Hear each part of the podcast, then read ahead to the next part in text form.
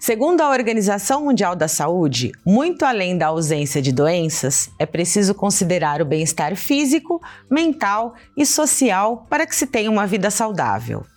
Este conceito abrangente de saúde traz a compreensão de que é importante a atenção à integralidade dos sujeitos, considerando suas interações nos diversos contextos social, político e histórico na sociedade da qual fazem parte. As políticas de promoção e proteção à saúde são fundamentais para a conquista dos direitos de cidadania, fazendo valer um dever do Estado garantido pela Constituição Federal Brasileira. Assegurar uma vida saudável e promover o bem-estar para as pessoas em todas as idades é o terceiro objetivo de desenvolvimento sustentável da Organização das Nações Unidas.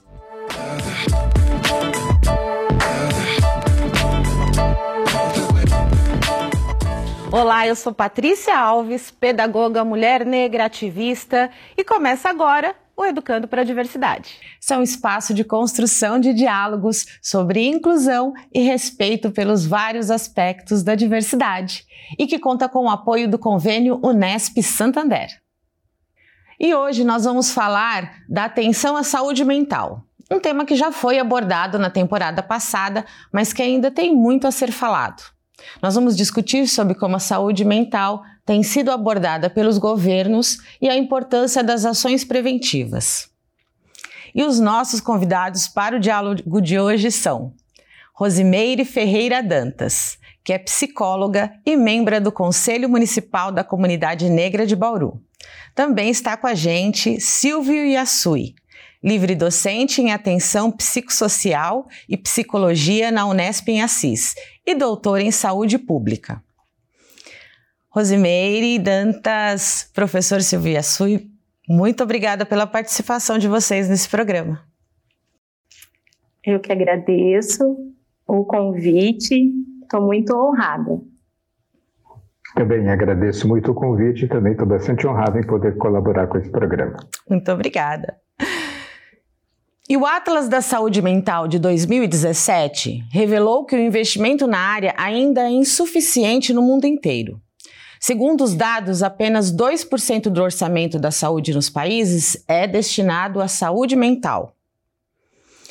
E, Rosimeire, eu gostaria de, né, que a gente começasse essa conversa, você falando um pouco sobre essa questão né, da, de um aspecto, se há um aspecto histórico né, de, de, em relação à saúde mental no que diz respeito ao preconceito, né, que a gente vê prolongado na questão do, da não, do, do, não respeito à integralidade da, do, da atenção à saúde mental. Bem, assim, no Brasil, esse, vamos chamar assim, de descaso, né, esse não olhar, ele vem desde o do tempo do Império, né? Que a, as pessoas que eram consideradas fora do normal, né? As pessoas é, loucas, né? Elas eram é, separadas. Então, o preconceito já vem desde lá, né? E aí, com, com é, a nossa colonização, aí foram criados os asilos, né? Então, esses asilos, essas é, esses lugares, esses espaços, era para isso, para as pessoas que não se enquadravam no chamado normal. Então, era as pessoas com, com problemas de saúde mental, psíquico, é, pessoas que que eram alcoólatras. Então, é, é, esse meio, então, sempre o, onde foi começou a criar-se é, como se fosse um depósito, né? Então, é, nosso país já tem esse histórico de, de não olhar desse não olhar para esse indivíduo, né, com, com, saúde, com a saúde mental é, preocupante, não com esse olhar de cuidado, e sim de descaso, né, de não querer isso, né, de não saber lidar com isso, né. E aí, é, conforme foi passando o tempo na, na nossa história, é, o, foram criados né, os asilos, depois vieram os manicômios, que era essa questão de tratar a doença, né, e não o indivíduo em si. Então, onde entra, assim, que a gente escuta várias histórias de, é, de procedimentos de choque elétrico, né, de, é, às vezes, falta de sanidade, é, eles colocam também com a, é, a precariedade desses lugares, né? Que eram é, literalmente depósitos, né? E aí com, foram é, os profissionais foram foram ficando inquietos com isso, né? Porque é, é um indivíduo, esse cuidado, né? Como que, que vamos cuidar dessas pessoas? E aí, é, só resumindo assim, o, antes de chegar onde nós estamos hoje, que é o CAPES, né, tem toda essa questão, é, o, a, um dado, Bauru, ele foi muito importante na questão dessa luta antimanicomial, né, nesse caso. É, aqui é, teve o segundo, é, segundo Congresso Nacional, por volta de 89, e onde saiu uma carta, né, um manifesto, e saiu por esse segundo encontro que foi realizado aqui em Bauru, onde começaram a, é, foi levado para é, para o ministério, né, para se, se esse olhar ser diferente. Professor Silvio, a gente tem é, um, uma informação que na América Latina é a maior parte, tem a maior é a que tem a maior parte dos recursos destinados a hospitais psiquiátricos, né? E aí, levando em consideração isso que a Rosemary traz de preconceito, né, de, em relação à saúde mental, desses processos de exclusão, é, isso está relacionado a essa questão dos recursos? É, de certa forma, sim. Eu diria que a América Latina é exceção feita ao Brasil, né?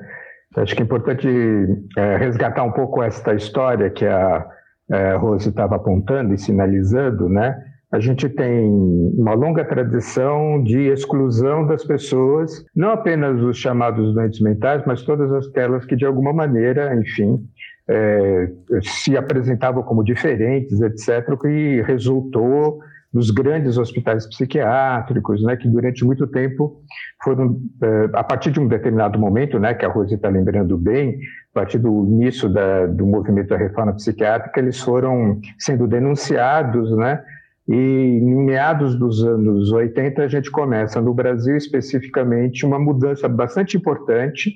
A cidade da Bauru, de fato, é um grande marco por, pelo encontro dos trabalhadores de saúde mental, que, digamos, é o primeiro passo é, desse movimento social que vai se constituir depois, que é chamado luta antimanicomial, e que vai redundar nos anos seguintes numa radical mudança da política de saúde mental, né? É, a tal ponto que, assim, se você considerar o ano de 2002, por exemplo, nessa perspectiva dos investimentos, eu tenho dado aqui, a gente gastava 75% do orçamento da saúde mental com internação e 25% com serviços chamados extra-hospitalares de atenção comunitária. Então, tem uma curva de declínio, né, quando começa o processo de reforma psiquiátrica. O que, que significa isso? A inauguração de serviços comunitários de saúde mental, como o CAPES, a organização de uma rede de assistência com é, é, algumas, alguns procedimentos e ações de saúde mental na atenção básica. Enfim, começa não apenas uma mudança para serviços é, comunitários, mas também uma mudança de uma lógica. Então, a partir daí, a gente tem uma redução gradual desse investimento em internação, e o aumento exatamente desses serviços, ao ponto de, último dado que a gente que eu tenho disponível é de 2013, a gente tem uma inversão na curva, né? Em 2002 75% era com gasto em internação psiquiátrica, em 2013 79, quase 80% é agora em serviço comunitário de saúde mental e apenas 20% em serviços de internação psiquiátrica. Esses são dados da da Coordenadoria de Saúde Mental no ano de 2015, né? É importante ressaltar que de 2016 para cá, um processo de mudança deste, dessa política e que, eventualmente, esses dados talvez possam ser mudados, porque a atual política dá um passo para trás, né? É, e é, é importante lembrar isso, como você disse, da América Latina, e a gente é um pouco exceção, e, e mais do que exceção, inspiração para outros países. Né? Em 2001, a gente teve a aprovação da lei da reforma psiquiátrica aqui no Brasil. Nove anos depois, a Argentina, inspirado na experiência brasileira, também faz a sua lei da reforma psiquiátrica, enfim. É, eu acho que a gente tem, a gente estava caminhando para um momento é, importante de mudança da política, com a estruturação de uma rede de serviços, não apenas na saúde mental, mas na saúde de maneira geral, né? Sim. E que, e que é, a mudança de governo é, em especial de 2019 para cá, tem sinalizado um grande retrocesso, né? Quer dizer, a partir de 2016 já houve um desinvestimento é, com, com a PEC bastante importante da, na redução do, do, do, orçamento da saúde, da educação, enfim. Sim. E de 2019 para cá a gente tem uma mudança de mentalidades, né? Quer dizer, volta uma certa mentalidade de que o lugar do cuidado é o hospital e não e não a vida e não a comunidade, né? Como é como a gente estava um Sim. pouco propondo essa perspectiva. É, e a gente então, parte do princípio de que sempre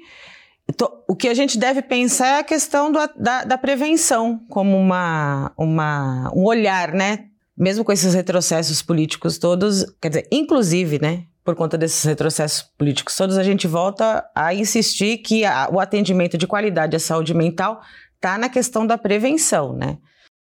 Sim, porque esse, é, esse retrocesso, como o Silvio disse, é, é sempre visando a doença e não o indivíduo, né? E aí, a, na atenção primária, você é, que a, que a gente estava trabalhando bem é a questão do, desse indivíduo, esse indivíduo como um todo, ele na sociedade, ele com a sua família, né? Que, que, as, é, que isso muitas vezes faz com que essa saúde mental dele vai melhorando. Né? A gente tem casos que, que melhora muito né, essa questão, não só a medicação, não só a medicalização, né? Porque geralmente, quando se vai para esses espaços, é, é, a questão principal é a medicação, e não o indivíduo como no meio, né? Porque o meio influencia também, né? Não é só a, a medicação, não é ele só tá tomando remédios mas ele precisa ter o contato né, com a família, com um grupo, né, que muitas vezes é, no CAPS, por exemplo, eles fazem grupos. Então, é esse tratar o indivíduo como um todo, né? E isso se faz na, na atenção primária, né? Sim. Quando ele chega né, nesse espaço. E, no, e não é no caso é, com relação na com a, só a relação à medicação. Sim. E quando a gente pensa nessa questão do meio, né, e trazendo para esse contexto que a gente está vivendo agora, a gente pensa muito na questão da pandemia, né?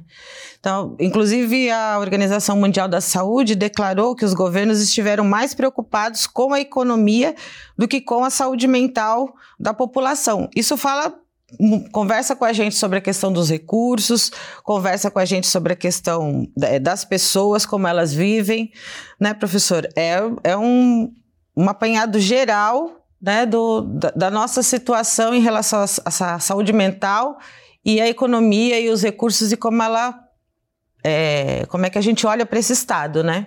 É, eu acho que a pandemia ela torna em relevo ou ela explicita é, um pouco as contradições do nosso modo de viver, né? Porque se você pensar, é, não apenas saúde mental, se você pensar o que é saúde, né?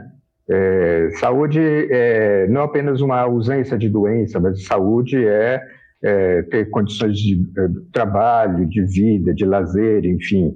O processo de o que a gente chama processo de saúde e doença, ele é altamente influenciado porque, pelo que a gente chama de determinantes sociais, né? Então, quando a gente está pensando que é, determinadas, determinados fatores influenciam na vida da gente, influenciam nos modos como a gente leva a vida, a degradação de certos fatores vai influenciar de uma maneira determinante a, a nossa saúde como um todo e, por consequência, a saúde mental. A pandemia fez isso, né? Ela agravou uh, a vida da gente em muitos aspectos, né? Que todo mundo teve que ficar isolado, uh, as pessoas não puderam mais, uh, especialmente por uma cultura brasileira que é a cultura do afeto, do abraço, né? Do, do chamego, do cheiro, as pessoas não puderam fazer. Isso vai degradando a nossa qualidade de vida, né? Então acho que é importante não perder essa perspectiva que é isso que a OMS aponta é a vida não é só uma produção econômica incessante que a gente tem que ganhar dinheiro. A vida é muito mais do que isso, né? E essa pandemia só colocou isso em, em cena. A gente tem governos que é, é, apostam de que não há, não há pandemia, né? E, e é, incentivam as pessoas a desconsiderarem as medidas, é, as medidas de isolamento, etc. desconsiderar inclusive a ciência, né? É, e aí os outros, outros governos, até que em determinado momento levava isso em consideração, abriram as portas, foi todo mundo para a praia passear, abrir os comércios, e aí a gente está assistindo uma segunda onda e as pessoas tendo que fechar tal. Que é isso, como é que você consegue é, lidar com essas duas situações?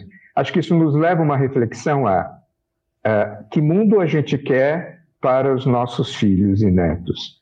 Que tipo de modo de viver em sociedade que a gente deseja para as pessoas?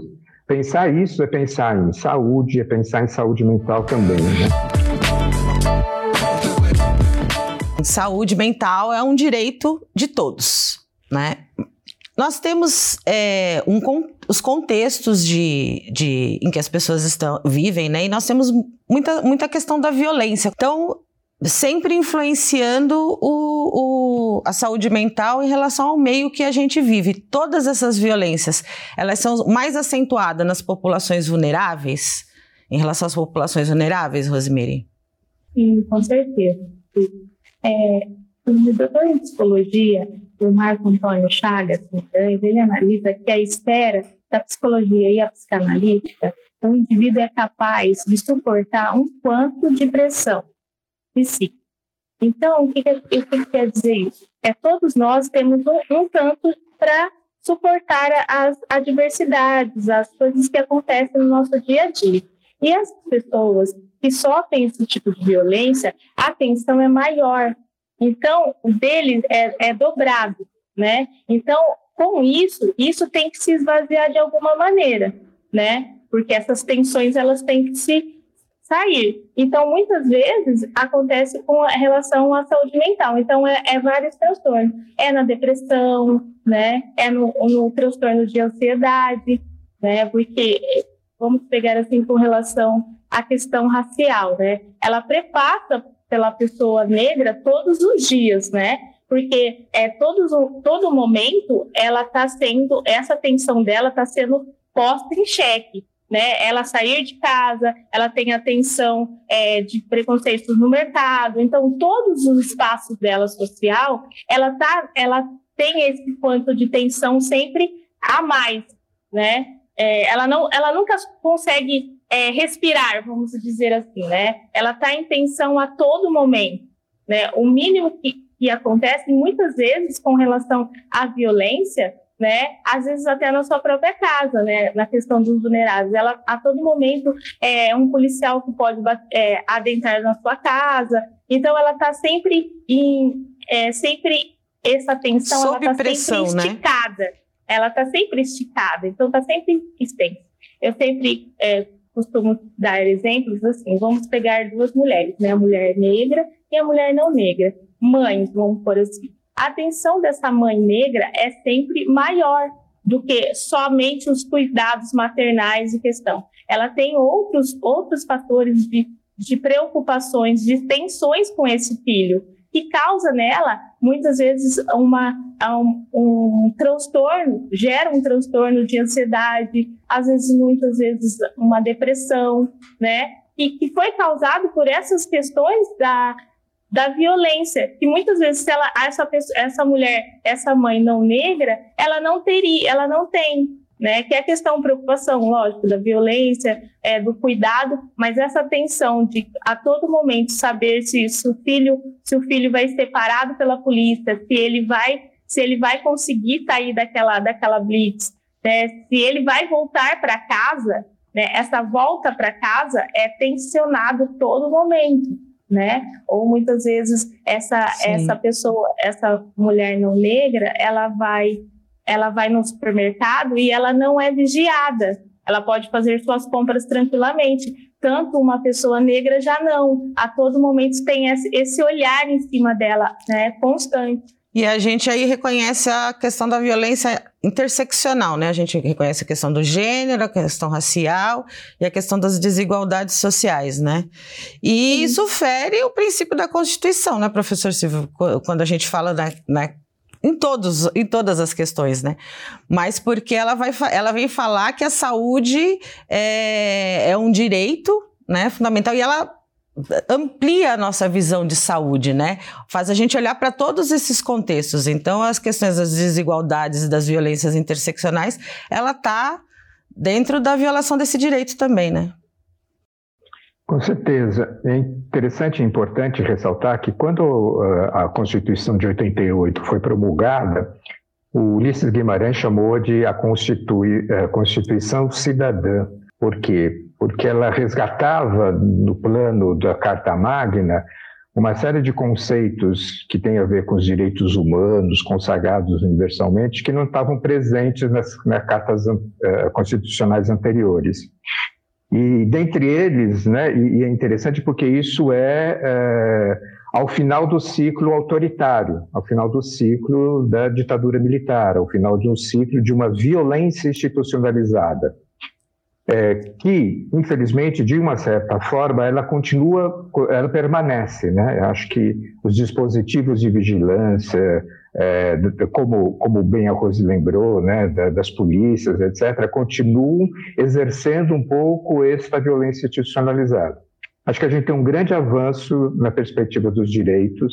Do, do ponto de vista da saúde, é isso que saúde é vida, é fundamentalmente os modos que a gente faz andar a vida.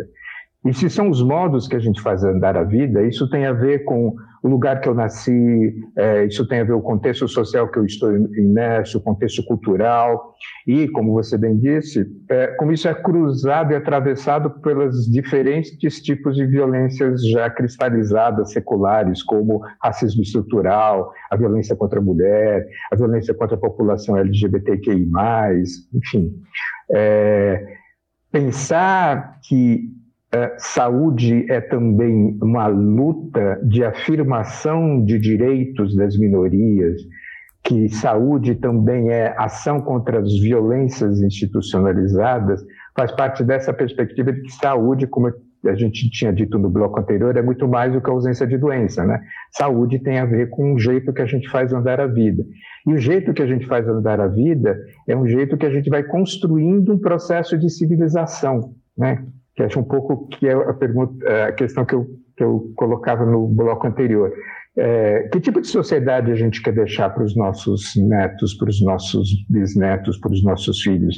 Que tipo de laço social a gente quer que seja importante cultivar? O laço da solidariedade, o laço do respeito ao outro, das diferenças, é, ou, ou aquilo que fala de isolacionismo, aquilo que descrê da ciência, aquilo que divulga e propaga o ódio com relação ao diferente, né? Quer dizer, a gente vive hoje num, num momento político de muita exacerbação do ódio com relação ao outro. E isso faz muito mal à saúde, não apenas à saúde mental, mas faz mal à saúde de maneira geral, né? É, considerando isto. Saúde mental não se desvincula, não se separa da saúde como um todo, né? A gente não consegue ficar bem fisicamente e mal psiquicamente, né? As duas coisas elas são um conjunto. É, isso tem muito a ver com, com como a gente vai vai vai se afetando e se deixando afetar pelas pelas condições que a gente vai vivendo. Eu queria resgatar um pouco uma fala da Rose falando dessa coisa do tensionamento, né? É, há, uma, há, um, há, uma, há, uma, há uma crueldade, às vezes, que é isso, esse tensionamento, essa, essa vida que se vive em tensão, em especial nas periferias, em, em especial na população jovem negra, ela está naturalizada, parece, sabe? Isso é, isso é muito cruel, porque parece, é, como a Rose disse, é, é natural que uma mulher ne é, não negra vá ao supermercado sem se preocupar e, por outro lado, uma mulher negra é, vai ter que se preocupar porque a vigilância pode, etc, etc. Né? A gente está naturalizando algo e, e, que isso tem a ver tem a ver com como a gente vai encarando a sociedade, como a gente vai encarando é, os modos que a gente vai vivendo e, portanto, vai produzindo saúde também. Porque saúde não é só uma questão técnica, Sim. que é do campo da medicina, é uma questão da vida, do, do, de, do, daquilo que eu escolho comer, daquilo que eu escolho fazer, das escolhas que eu tenho na minha vida. Né? Sim. E isso é direito também. É isso direito, né? se liga ao direito. É. E nessa questão de escolhas ou não, a gente tem um, um dado da, da Universidade Estadual do Rio de Janeiro, que ela constatou que as pessoas que não puderam escolher, né, optar pelo teletrabalho durante a pandemia, elas tiveram a saúde mental mais prejudicada. Né? E aí a gente entende que o perfil de pessoas são esses, né, Rose? Ainda falando sobre essa questão de escolhas e de violências e vulnerabilidades. Com relação à pandemia, e, e é, é muito, muito é, difícil e triste de ver isso, né? Porque, assim, serviços essenciais. Que serviços essenciais, assim? Na minha concepção, serviços essenciais são é, a, a, os médicos, né, os enfermeiros, né? Agora, você falar que é, o serviço de, de empregada doméstica é essencial, né?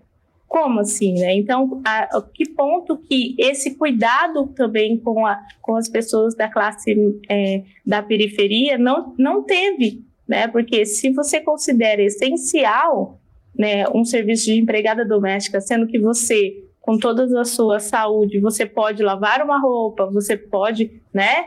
E aí você precisa, necess, é, necessita de uma empregada ali direto com você, né?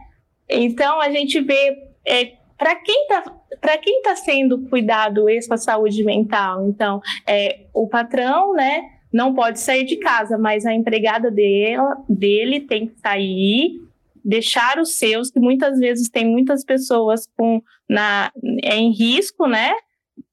E aí ela vai pega um, um transporte público lotado, né? E aí ela chega nessa residência e ela tem que trabalhar preocupada com os seus e voltar para essa, para essa casa dela, né? Sem saber se está contaminada ou não. Então é, é difícil. Para quem está sendo esse cuidado também da saúde mental, né? E, professor Silvio, eu gostaria então que você, você falasse um pouco que existe a questão da reforma é, psiquiátrica do Brasil, que ela traz um outro olhar para toda essa questão, né? Isso, é, é um, um, pouco que, é, é, digamos, esse mesmo tom que a gente estava conversando, né? É, o que a gente busca resgatar na reforma psiquiátrica é a perspectiva de olhar para a pessoa que apresenta algum tipo de sofrimento psíquico e a gente evita a palavra doença exatamente porque a doença tem algo a ver muito mais com uma característica biologizante do que especificamente uma vivência da vida, né? É, então, o que a gente né, exatamente nessa perspectiva a gente pensa, digamos, colocar essa tal da doença, entenda-se doença, diagnóstico, etc, entre parênteses e olhar e olhar para o sujeito, né? Olhar para o sujeito, ou seja, olhar para a vida como ela é ele inserido na sua teia de relações. Por isso a gente fala em serviços comunitários de saúde mental, que são os Centros de Atenção Psicossocial, os CAPs. Eles são serviços de atendimento às pessoas que apresentam algum, algum sofrimento psíquico que estão na comunidade e que tem que olhar para essa comunidade, olhar para o entorno da pessoa. Esse é um processo que já vem vindo é, há, há, mais de, de 30 anos, né?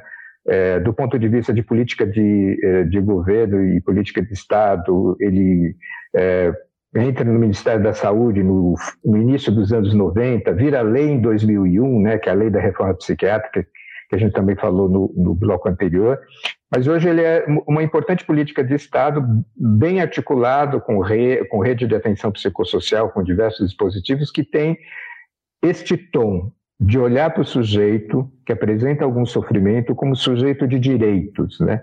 Porque, como a gente disse no bloco anterior, ser diagnosticado com alguma patologia há alguns anos atrás já era ser condenado a ser isolado no hospital psiquiátrico e a ser excluído. Então, a perspectiva que a gente Sim. apresenta agora, não. É em olhar para o sujeito exatamente com o direito de ser cuidado em liberdade, com o direito de ser cuidado no seu território, com o direito e, e, aí tentar entender esse sofrimento psíquico a partir desta realidade singular de cada um. Não a partir de um diagnóstico genérico, mas olhando para a vida da pessoa, onde ela mora, é, é, a, a, sua vida atravessada por todos esses, é, esses condicionantes é, sociais que a gente foi ressaltando, racismo estrutural e etc, etc. Enfim, porque o sofrimento é, não é nunca de uma pessoa, né? O sofrimento é da teia de relações das pessoas, né? Certo. Digamos, ninguém enlouquece sozinho, né? As pessoas Sim. sofrem conjuntamente, né? Um pouco essa perspectiva que a reforma tenta apresentar e tenta implantar e que está ameaçada de retrocesso, né? É sempre bom lembrar isso. Né? Sim. Professor Silvio, nós temos estamos falando, né, durante esse tempo todo, a relação da, da atenção à saúde mental e essa forte presença do, do preconceito, né? Ele dificulta a busca por tratamento, porque nós temos a questão do estigma, né, do, do, do, do da, da, saúde mental, né? É, sim, com certeza. As pessoas têm grandes dificuldades de assumir, explicitar os seus sofrimentos psíquicos, né? Parece sempre que ah, é frescura, é bobagem, etc, etc, quando quando de verdade a pessoa pode estar apresentando é, algo que exigiria a atenção de um profissional, a atenção de alguém, enfim, um cuidado, né? Mas tem uma questão que é paradoxal aí, que é, que é, que é interessante que eu tô, que eu gostaria de apontar. Quer dizer, por um lado tem isso, né? Tem uma certa dificuldade das pessoas é, colocar por conta do preconceito, por conta de várias outras questões que acabam afastando uma parte da população da busca do cuidado. Por outro lado, a gente tem também um movimento, é, digamos, mais hegemônico de patologização da vida, né? Então, é, a gente tem também um, digamos, uma epidemia de diagnósticos, né? Então, então, por outro lado, você tem a vergonha das pessoas, mas por outro lado, você tem hoje que é, é muito, o acesso é muito fácil, né? Se você chegar a um médico da atenção básica com algum tipo de sofrimento, é, com quase toda certeza você vai sair com algum psicofármaco na mão, a famosa tarja preta, né? Uhum. né? Tipo, é, aquela famosa frase popular: quem nunca tomou um remedinho de tarja preta para enfrentar uma determinada situação? Então, é, isso é um paradoxo, né? Porque ao mesmo tempo você tem isso da vergonha e ao mesmo tempo você tem isso que vira um grande comércio, né? De, de, em que o uso, às vezes, às vezes não, eu diria que quase com certeza abusivo do, do psicofármaco se generaliza das pessoas. Então, falar, não posso enfrentar determinada situação se eu não tomar o meu ansiolítico, né? Uhum. Então, isso tem a ver também com como a gente encara uh, as, as dificuldades da vida, né? E como cada vez mais a gente não consegue encarar as dificuldades da vida, uh, os desafios que ela vai colocando para a gente com os recursos que a gente tem, né? Com os recursos psíquicos que a gente tem. Então a gente sempre vai precisando de de é, muletas, né? muletas químicas às vezes. Então, Sim. interessante, porque é um paradoxo isso, né? Tipo, no lado você tem isso, tendo preconceito, por outro lado você tem isso também que eu acho que é importante sinalizar, do quanto, do quanto a sociedade está muito medicalizada hoje em dia. Né? Sim. Rosimeira, eu posso dizer, dizer que existe uma romantização né, é, feita pela mídia em relação às pessoas e às doenças né, retratadas nos espaços de novela e redes sociais? A questão da mídia, né, é, essa questão é, de mídias, tanto a TV como as redes sociais, né, elas fomentam isso, né, essas angústias, né. Então você tem que estar totalmente, geralmente sempre exposto, né. Sua vida tem que estar exposta. Isso te causa uma angústia. Às vezes um comentário, isso vai né? Fora os fake news que vai te trazendo essa angústia, né? E na mídia, assim, as novelas trazem, né, a questão da saúde mental, as questões da, das depressões, assim, mais romantizadas, né? Mais leves, mais, assim, eu sempre brinco que parece aqueles comerciais de, de cigarro, né? Antes era aquele glamour, né? De você fumar, né? E de repente cortou, aí mostra é, prejudicial. Então, é, fica sempre nesse paradoxo, né? De é muito bonito, é, é muito né, a, pessoa ter uma depressão, é muito chique ser depressivo, né? É muito chique ser bipolar, né? Às vezes a, as novelas, as mídias trazem, né? E na realidade não é isso, né? É um sofrimento psíquico. Então, não, não é bonito de se ver, é, é tem que se tratar, né? Então, às vezes, eu, é, a gente mostra isso. E as questões dos jornais, assim, né?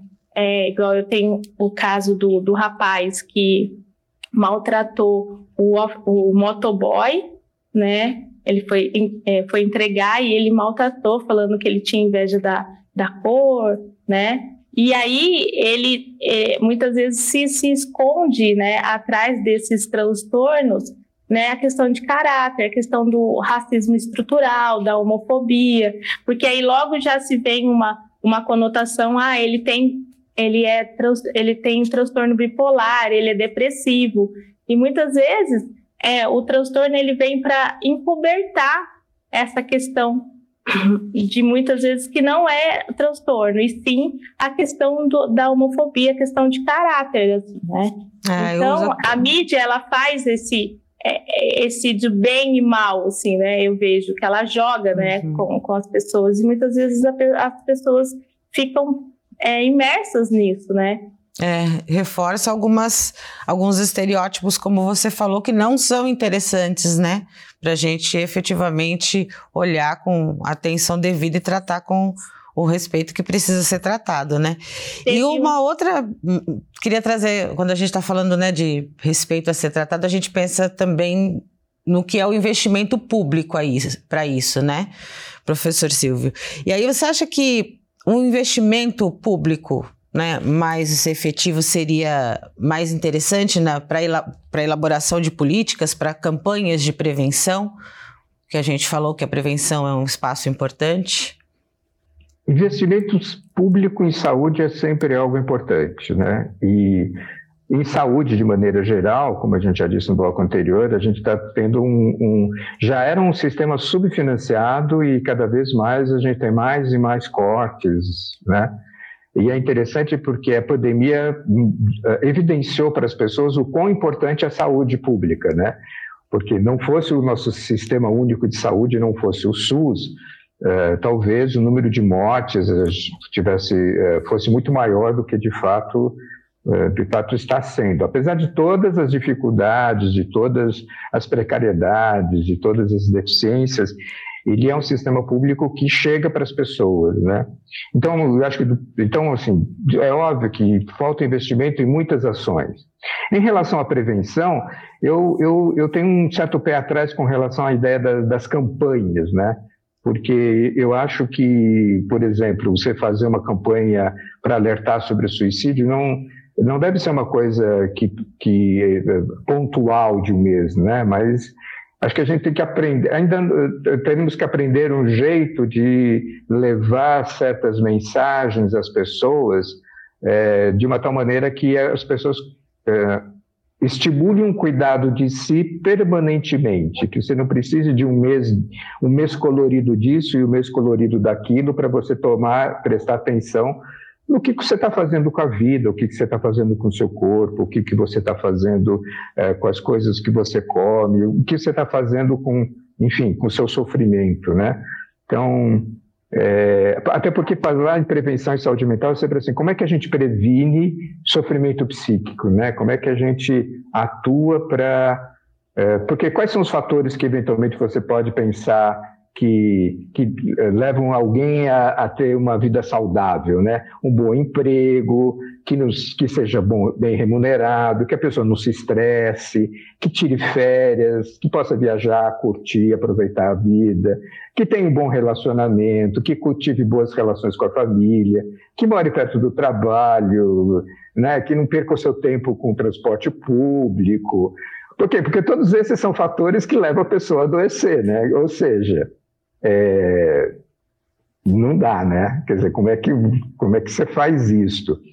Porque talvez o mais importante é, é que as pessoas tenham certeza que saúde é poder contar com alguém para falar sobre as suas dificuldades. Né? Ter a certeza de que você vai chegar numa determinada unidade, um serviço comunitário de saúde mental, e vai encontrar alguém com quem você possa compartilhar a sua angústia. E que compartilhar a angústia ela é importante, qualquer angústia.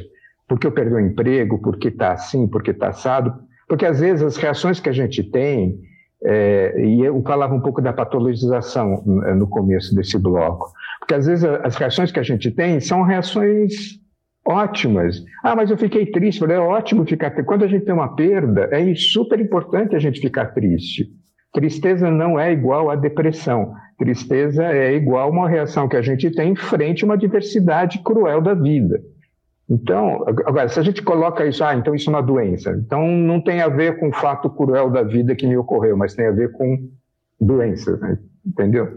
Então, acho que é importante um investimento, talvez para, as campanhas que possam evidenciar para as pessoas que elas podem contar com, no caso da saúde mental, com um serviço de saúde que tem alguém para ouvi-las. Porque acho que talvez a grande chave do nosso trabalho na saúde mental é é, vem aqui que eu quero te ouvir, vem aqui que, eu, né, que a gente está disposto a ouvir e, enfim, pensar nas coisas da vida. Rose, você tem é, exemplos de políticas públicas importantes para a saúde mental que você gostaria de trazer? Essa questão da nossa saúde, ela envolve, como o Silvio falou, é um todo. E geralmente ela é retalhada, né? Então, não tem como dissociar isso, né? Então, eu, eu acredito, assim, que seja é, necessário para nós a gente rever essa questão de, de, do de fora, não só a questão da, da, da saúde mental, mas a sociedade em si, né? Será que a gente está preparado para isso, né? A gente tem uma educação que, que é voltada para a saúde, a gente tem é, a questão política, a gente tem a questão financeira. Então, todos esses pontos, né, são uma forma de prevenção também, né? Não é só é a gente ficar focado só, como muitas vezes, no, no, no saúde mental, no transtornos, né? Nessa questão do, mas e o, e o, que, o que é de fora também desse indivíduo, né? Quando o Silvio tra, traz também que a gente precisa chorar, e, e, esse chorar, que bom que você chora, né? Essa questão também do, de robotizar a gente, né? A gente não pode chorar, é, porque senão é, já é depressão. Se você não pode viver um luto, né? Muitas vezes, ai, não, tá, ai, é depressão, mas ela precisa viver aquele luto. E com relação à pandemia, né, nós tivemos é, lutos né, que não foram vividos. A gente, a, nós somos é, a questão de, de ter um, é, de velar nossos mortos, né? Isso foi nos tirado, né? Então isso também causa, né? Muitas pessoas a gente tem esse ritual, né? Os rituais, principalmente na pandemia a gente ficou sem ritual. Isso também é um cuidado, né? É uma prevenção. Muitas vezes a gente não velou aquele morto, a gente não fez o luto, né? E tudo isso faz com que a gente vai se adoecendo né? Então, é, é olhar também o cuidado do indivíduo, mas esse indivíduo ele está inserido nessa sociedade que muitas vezes não está cuidando dessa saúde social, né? Não é Sim. é só a saúde do indivíduo, mas ele vive inserido na sociedade. Então essa sociedade também tem que ter ter olhar, porque tudo é, é interligado, né? Sim, então, sim. eu acho que a forma de prevenção seria também a gente olhar para a saúde dessa sociedade, essa, saúde, essa sociedade que é homofóbica, essa saúde, essa sociedade que é, é, é preconceituosa, é, hoje não se pode é, discordar de alguém, né, que já, já gera todo né, um, é, um, um movimento de guerra, de tensão, né? A gente também está vivendo essas questões, que também é. é como se a gente prevenisse né, a nossa saúde, porque se a gente todo momento está nessa sociedade que está tensionada sempre, né, a gente também não tem uma saúde, mesmo se a gente em casa tenta fazer todo um relaxamento, todo um processo, mas a gente está maior tempo para fora, né? Não está Sim. no nosso lar, não está é. no nosso nossa caixinha, né? Sim. Professor Silvio, então a formação dos profissionais que trabalham também na saúde mental é fundamental, não é isso? Sim, a formação é extremamente importante. É, eu acho que se você pensar o processo da reforma psiquiátrica começa lá atrás, é, no finalzinho dos anos 70, começo dos anos 80, com os trabalhadores que ficaram indignados com, com o modo como as pessoas eram tratadas no interior dos hospitais psiquiátricos. Né? Então, a partir daí, eh, começam então a, a, fazer denúncias e a pensar outros modos de fazer essa produção de cuidado. Então, o trabalhador de saúde mental, em especial, ele é um grande e importante eh, operador desse processo de transformação. Então, para eu operar esse processo de mudança, esse processo de transformação, eu preciso mudar os conceitos. Né? mudar a forma como eu encaro o que é sofrimento psíquico, não olhar o indivíduo apenas como uma célula isolada, mas como alguém que está atravessado por múltiplas questões, como a gente está falando sempre ressaltando, sociais, políticas, econômicas, culturais, que o sofrimento psíquico é algo que é singular, mas ao mesmo tempo tem a ver com a sociedade, como a Rose bem disse. Quer dizer, é, é, é, somos nós que estamos enlouquecendo ou é a sociedade que está fazendo a gente ficar louco, né? Por, por conta de todas essas exigências, esse modo em que, é, em especial, é, é uma sensação, a pandemia nos traz essa sensação, né? A gente fica dentro de casa e ao final do dia parece que não conseguiu fazer quase nada, né? E né, dá aquela sensação de estar sempre devendo alguma coisa, sempre em falta, que vai fazendo a gente ficar angustiado, assim, porque é esse modo de produção altamente acelerado. E talvez, e aí eu penso, como é que a gente engata isso no processo civilizatório? Como é que a gente constrói uma sociedade mais solidária, menos gananciosa, com mais tempo para os afetos, com mais tempo para a gente poder curtir as pessoas, com menos preconceito, etc. Isso é uma utopia. Então, mas eu acho que tem que ser uma utopia que a gente olhe para frente e fala, nós queremos chegar lá. Né? E acho que hoje a gente tem dois tipos de sociedade, dois tipos de proposta civilizatória. Uma que faz um elogio ao ódio, faz um elogio à morte, e a outra que faz um elogio à vida, que faz um elogio à, à generosidade, que faz um elogio à solidariedade. Acho que é uma questão de escolha. Vamos, vamos Ética. juntos pela vida. Vamos juntos pela vida. Rosimeire, eu agradeço muito a sua presença aqui nesse diálogo com a gente. Professor Silvio, muito obrigada também é, por esse momento da gente conversar, trocar ideias sobre atenção à saúde mental, muito importante para Educando uhum. para a Diversidade. Ok, eu agradeço. Acho que foi um bom papo e espero que o, o, as pessoas que estão assistindo possam aproveitar tanto quanto a gente aproveitou essa conversa tema é tão vasto, né? O tema é tão, é, o tempo é tão pouco. E assim, é, obrigada pelo convite. Né, obrigada também pela, pela companhia dividir com o Silvio. Né, essa troca né, é muito importante. E obrigada, Patrícia. Obrigada, viu? E eu agradeço também a você que nos acompanhou nessa discussão, nessa conversa sobre atenção à saúde mental. O Educando para a Diversidade conta com o apoio do convênio Nesp Santander e fomenta discussões sobre inclusão e diversidade. Eu te espero no próximo episódio. Até lá!